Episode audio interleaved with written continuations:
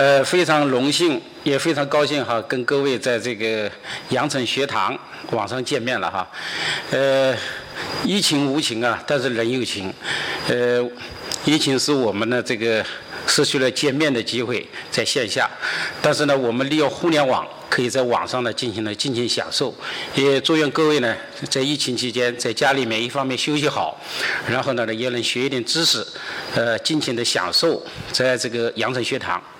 同样同时呢也感谢我们这个南方都市报和这个广州市图书馆工作人员给我们提供的一些便利。好，谢谢各位。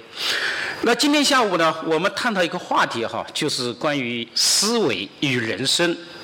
呃，有人说啊这个。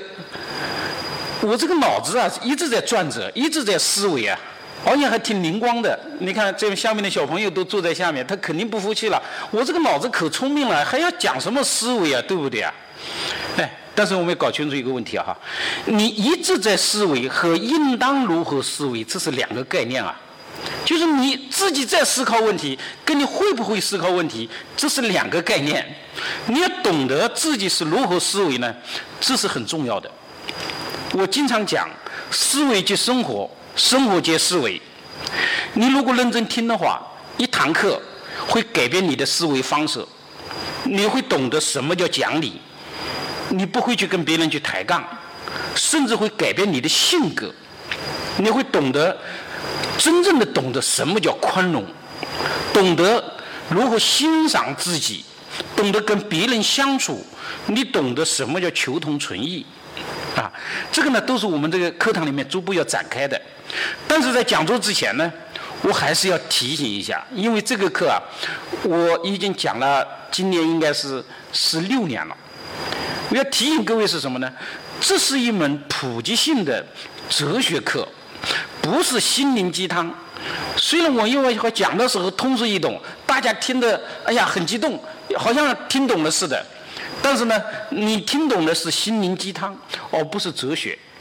我希望呢，能够把我们所讲的哲学原理掌握了，然后再运用于生活。这样的话，我们每一个人都懂得一点思维的哲学，并运用于生活，我们社会啊就少了一些纷争，大伙的生活呢也会幸福一点。啊，我们是从这个角度去考虑问题的哈。那么。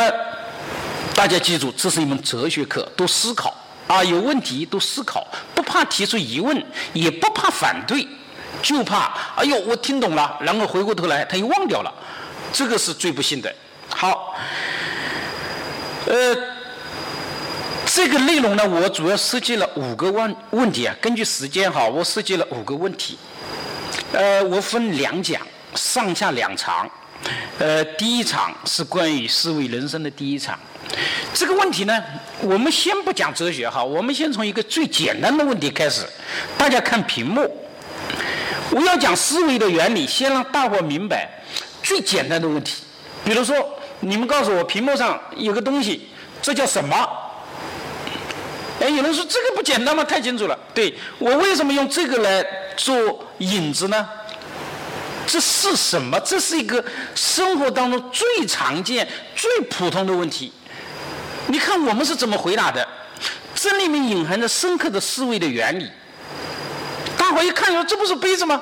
对我刚才说，我为什么用这个东西做例子呢？因为我是做老师的，我是华南理工大学教授啊。我上课的时候都是带着一个杯子啊，是随手拿起来都会问同学们这是什么。然后呢，时间长了，大伙都叫我叫杯子教授，因为我每一次上课嘛都用这个来来来做例子，所以大伙就喊我叫杯子教授。你们在网上查一查，都很多人这么讲。好，我们就从这里开始哈，正式开始。你们告诉我这是什么？有人说这很简单，这就是杯子。好，请你记住哈，你说它是杯子，等我们回答完以后，看你还认不认为它是杯子。你说它是杯子，那很简单。那现在问题来了。你现在假如把我这个打坏了怎么办？小朋友，你告诉我，你把我这个东西打坏了怎么办？有人说很简单吗？不就是赔吗？要么再买一个，要么赔钱。好，你记住你的答案哈。我们来看看，再买一个，好像可以解决问题。我们实践当中也是，我把你这个东西打坏了，我再给你买一个，对不对？但是我想请问，世界上还存在有一个跟我一样的这个东西吗？小朋友，你告诉我，我这个东西被你打坏了，还有一个吗？没有了，对不对？世界上不存在两个一样的东西，对不对？那你刚才说这买一个是什么意思？买一个差不多的，甚至比我买一个好的，但是我有没有权利不要？我可以不要吗？因为你买的不是我那个东西啊。即使很相似，我也可以不要；即使我比我好，我也可以不要。金窝银窝，比不上我那个草窝吗？当然，你如果买一跟我一模一样的，我没有权利拒绝；如果跟我不一样，我就有权利拒绝。所以你再买一个，其实是不能解决问题的。实践当中，为什么可以解决问题呢？那是因为我同意了，对不对？而不是你买了一个解决问题，而是因为我同意你这个方案，去解决问题的。所以跟你再买一个其实没有关系的。所以这个答案不成立的。那有人说世界上不存在这么一个东西了，那怎么办呢？那我赔钱呗。好，赔钱好像也是我们生活当中常常见的，对不对，小朋友？哦。看起来是这样，但是我告诉你也不成立。为什么呀？因为这个赔钱里面有两个钱，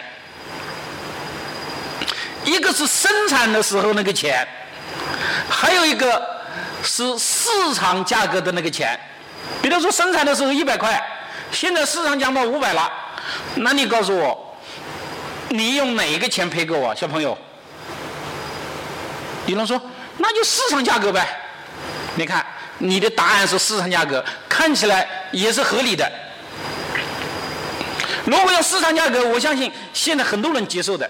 比如说现在农村搞拆迁，如果以市场价格的话，大伙没有那么纷争，都愿意在我家那个房子上打个圈，里面写个拆，对不对？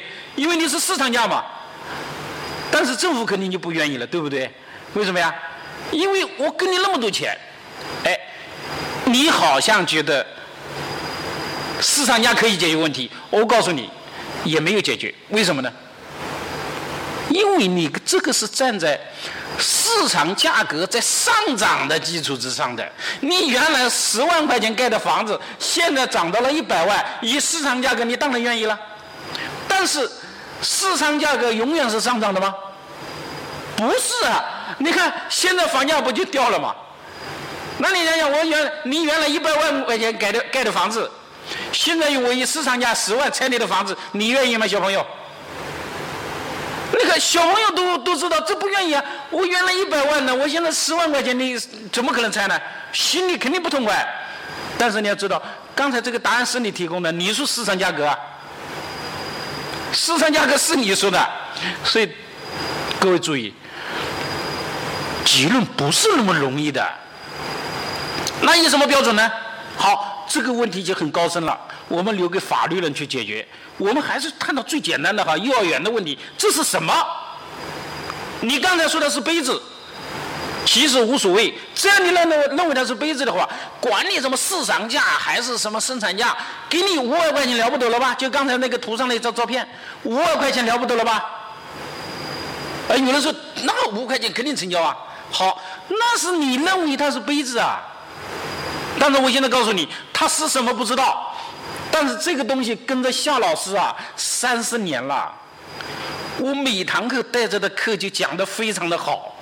自从被你打坏了，我课就讲不好了，而且讲话还神神叨叨的。同学们反映夏老师课讲不好了，讲话也神神叨叨的。然后到医院一检查，完了那个脑袋那个那个里面的电波还有发生变化了。请问五百块钱还能搞定吗？搞不定了吧？哦，那我现在问你，这到底是什么呀？你还能简单说这是杯子吗？肯定不是啦！你说，你肯定会说，哇，这是夏老师的心爱之物，哎，加进了情感的东西，你答案就变了。也有人说这是夏老师的杯子，哦，加进了一个定语。但是不管怎么说，你已经改变原来的答案了。但是我还想问你，哎，你为什么说它是杯子呢？夏老师，为什么说它是杯子？假如你们从后面一进来，就看见一大束鲜花插在这上面，你看到的会说：“哇，这是好好的杯子吗？”小朋友，你会说的是什么？你会说的是花瓶啊？其实它啥也不是，它是什么呀？它是一个礼物，是我在香港大学访问的时候，人家给我的一个礼物，我保存下来的。你看上面还写着“香港大学”几个字呢。好，那我现在问你，它是什么？还有人敢像刚才那么自信的说这是杯子吗？不会说了吧？我现在问你，它是什么？你还知道吗？你恐怕连它是什么都不知道了，对不对？你不敢回答了。但是我现在告诉你一个答案，非常简单。这样你说刚才那个说它是什么之前加四个字，一旦说出来非常简单，别人不会怀疑你的，都会说你说的很好，他驳驳斥不了，他非常会赞同你的观点的，会加吗？因为今天没有观众啊，在咱们没法交流。我在课堂上讲课的时候，很多人都会说加夏老师的哦，前面好像加夏老师的就解决。我说的这不一定是我的，你加上也不对。那我给各位加上哈，大家思考一下，看看能不能解决问题。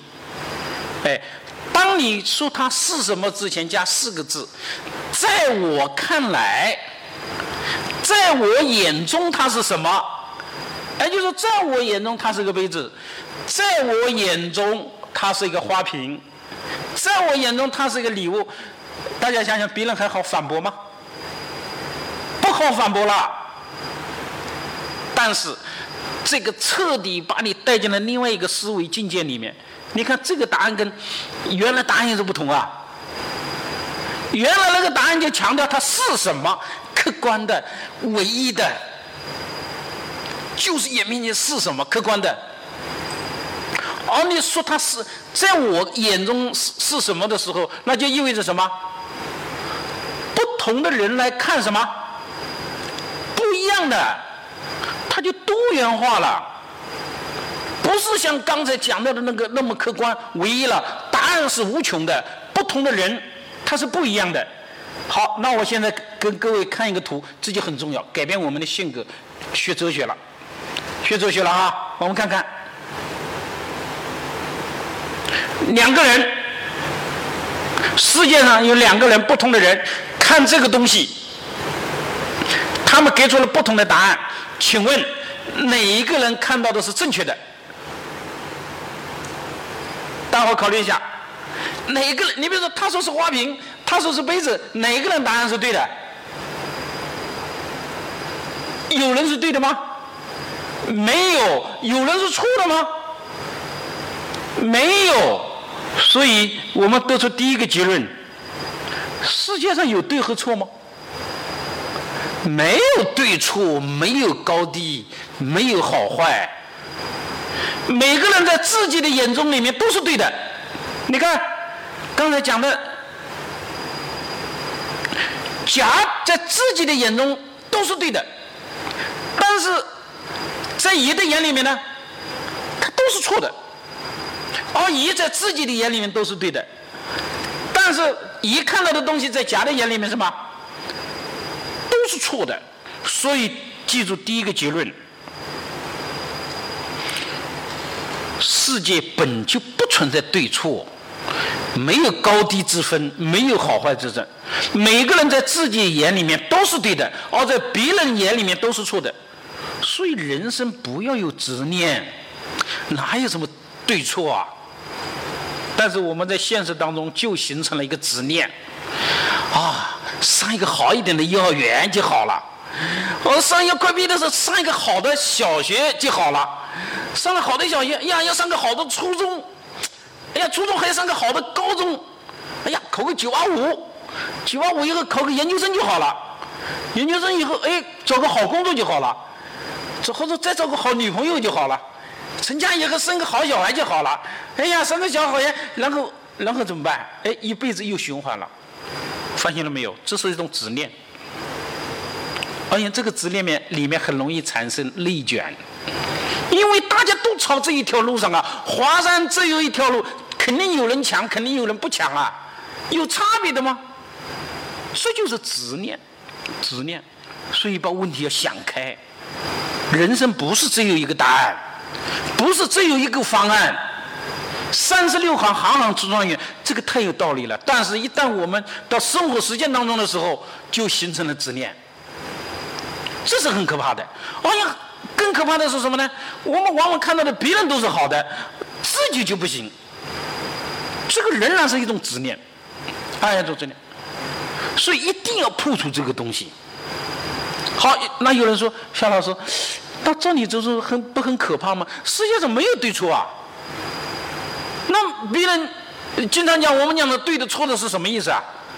世界上有没有对错呢？有啊，当然有对错。什么叫对错呢？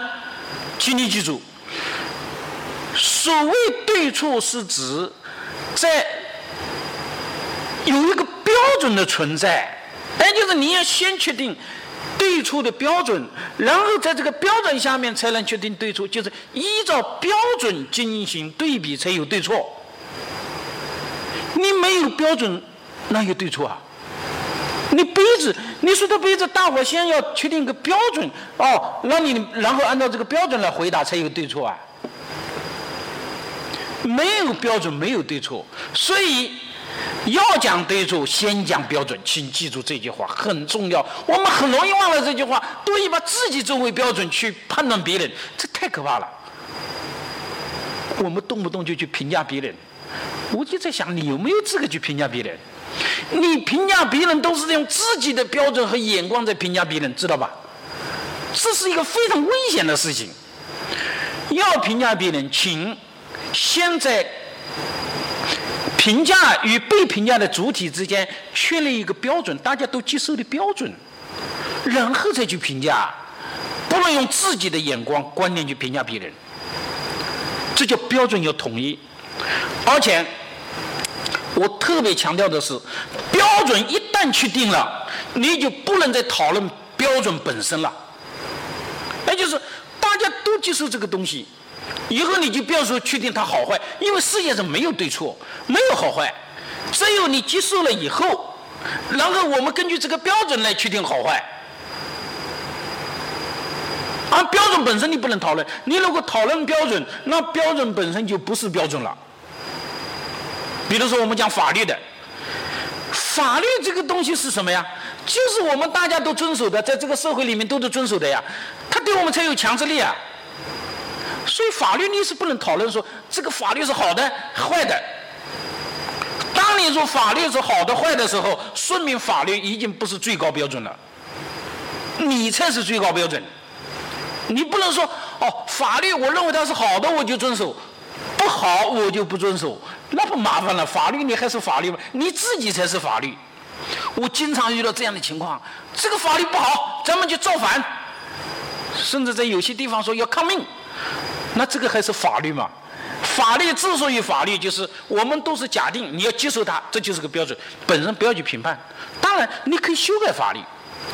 修改法律的时候，那个法律它不是标准了，它是一个客观的对象。所以我们要理解这个东西。我们很多人缺少这个理解，上来就讲对错。你讲这样对错的时候，实际上是把自己的标准强加给别人，对不对？好。我们再看一第三句话，特别重要。大家看到没有？我我们还看这个图吧。你看这个图，甲乙这两个人看到的这个世界是不同的，但是有对错吗？没有对错。那么谁会高谁会低呢？没有，它是平等的。人与人之间只有不同，没有高低。哪怕你是一个小孩子，只要你会思维，你就是有价值的。不能因为说，哎，我是爸爸，你是我儿子，你得听我的，完了。也不能因为说我是教授，你是学生，你听我的，你就得听我的。我刚才讲的，哪怕是一个小孩，他只要有思维，他就是有价值的，要平等。你看，大家注意到，我们往往有一些伟大的科学家。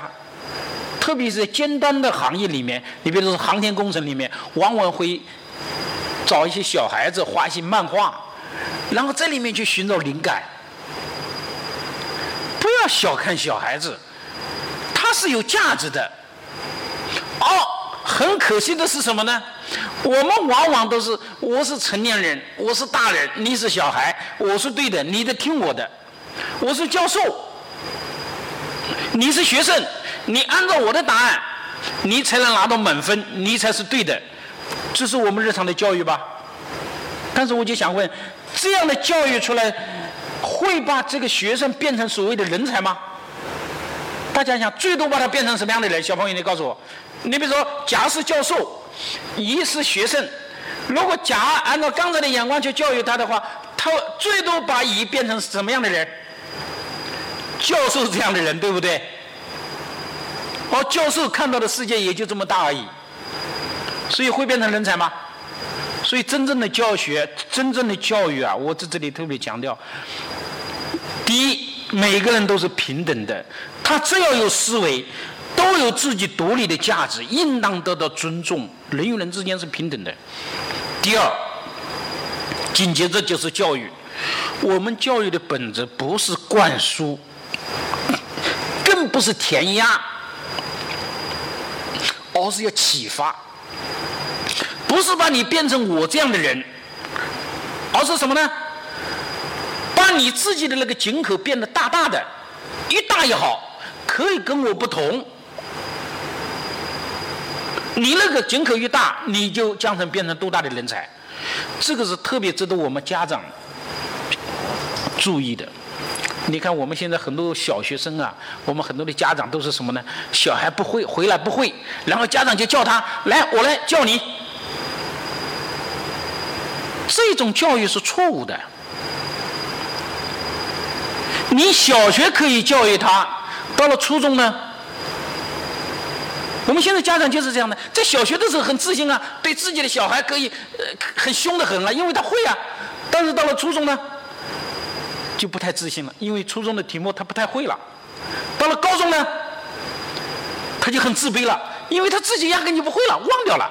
而小孩呢，反而会一点，这就是我们教育的现状。这个就是你把自己会的教给小孩，真正的教育不是这样。我对自己的小孩，我是这么教育的。我小孩呢，今年大学毕业了，他学纯数学的，呃，今年到美国去读数学博士，纯数学，他读博士。对小时候我对他的教育就是，他回来不会的东西问我，我说我也不会。我的价值，我的功能不是教你知识。我说你的不会，应该去找老师去商量，那是你的群体，找老师请教，跟同学之间交流。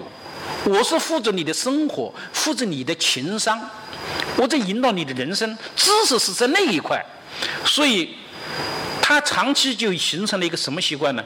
去跟老师去讨论，去跟同学去讨论。我看到华师附中的老师对他印象特别深刻的就是，这个小孩特别喜欢带着问题过来问，不管是哪个老师就喜欢交流，哎，长期以形成这种习惯。你不要去告诉他答案，让他启发他，让他自己去寻找答案，这才是我们教育的本质。是刚才讲的人与人之间是平等的，对不对？